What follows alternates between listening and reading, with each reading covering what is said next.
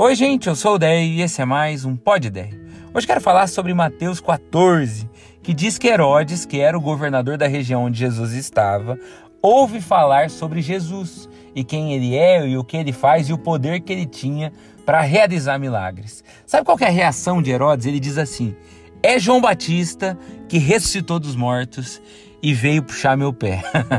Essa última frase foi eu que inventei, mas ele acha que é João Batista ressuscitado. Por quê? Porque ele mesmo tinha mandado matar João Batista, porque João Batista denunciou o caso que ele tinha com a cunhada dele, uma trama digna de novela das oito. Eu acho muito interessante que essa seja a primeira ideia que passa na cabeça de Herodes. Herodes nunca viu ninguém ressuscitar. A pessoa de quem estão falando tem outro nome, é um tal de Jesus e não João. E mesmo assim, é isso que ele imagina. O que, que é isso? É o fantasma da culpa. É Herodes que sabe que fez algo ruim com medo de ser cobrado agora, com medo dessa conta chegar. Imagine que você atropelou alguém e fugiu. Uma semana depois toca sua campainha, você já gela, você acha que a polícia é chegando para te prender. Entende o que acontece com Herodes? Eu já fiz um podcast sobre isso, chama A Culpa no Cartório, que fala sobre culpa. E esse nem é o tema principal de hoje. Mas eu quero citar duas coisas. Primeiro, resolva as suas pendências. A culpa é um sentimento que transforma a nossa vida numa grande de uma bola de neve.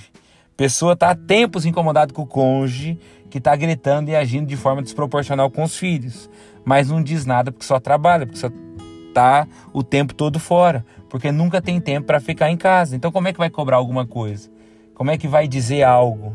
E assim os problemas vão se acumulando, porque ao invés de mudar para poder resolver, todo mundo estagna. Então mude o que você precisa mudar e fale sobre aquilo que precisa ser mudado por outras pessoas, mas nessa ordem. Segundo, aceite o perdão. Porque eu conheço gente demais que vive distante de Deus porque não consegue se livrar de sensações de culpa por conta de coisas que fizeram no passado ou talvez por coisas que nem têm culpa, coisas que fizeram com elas, mas mesmo assim isso está no coração. Hoje eu quero dizer que a maior pendência de todas foi Jesus quem resolveu por nós naquela cruz. Não viva sua vida achando que Deus está te cobrando, porque essa cobrança já foi paga por Jesus. Tem gente que não tem coragem de pedir nada para Deus, porque não se sente digno.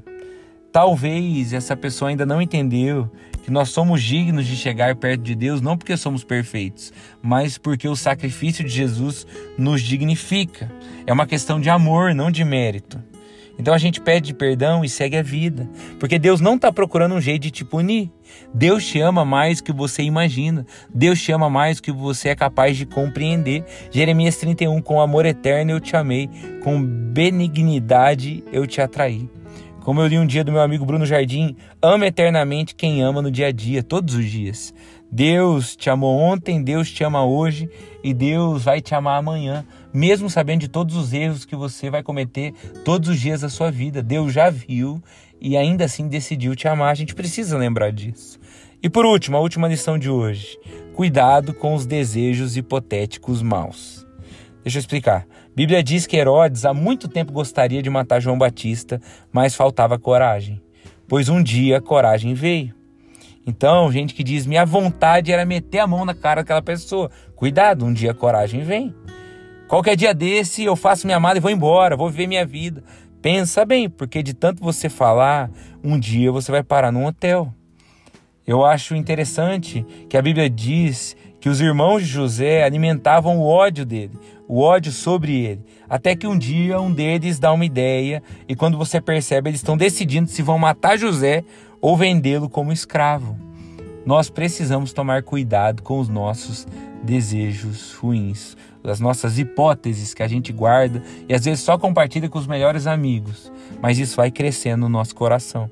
Platão tem uma frase que diz que a pobreza não vem da diminuição das riquezas, mas da multiplicação dos desejos. Eu quero parafrasear um pouquinho e dizer que os nossos maiores erros não vêm da diminuição de circunstâncias boas, mas da multiplicação de desejos maus. Não é que a coisa vai ficando insustentável, é que na sua cabeça, na sua mente, essa ideia ruim tomou espaço demais. Então, que Deus nos encha de sabedoria, de domínio próprio, que Ele nos ajude, que Ele filtre os nossos pensamentos e que Ele nos encha de amor e perseverança, para que a gente viva uma vida que aceite esse perdão, livre de culpa e que não caia na cilada dos desejos maus.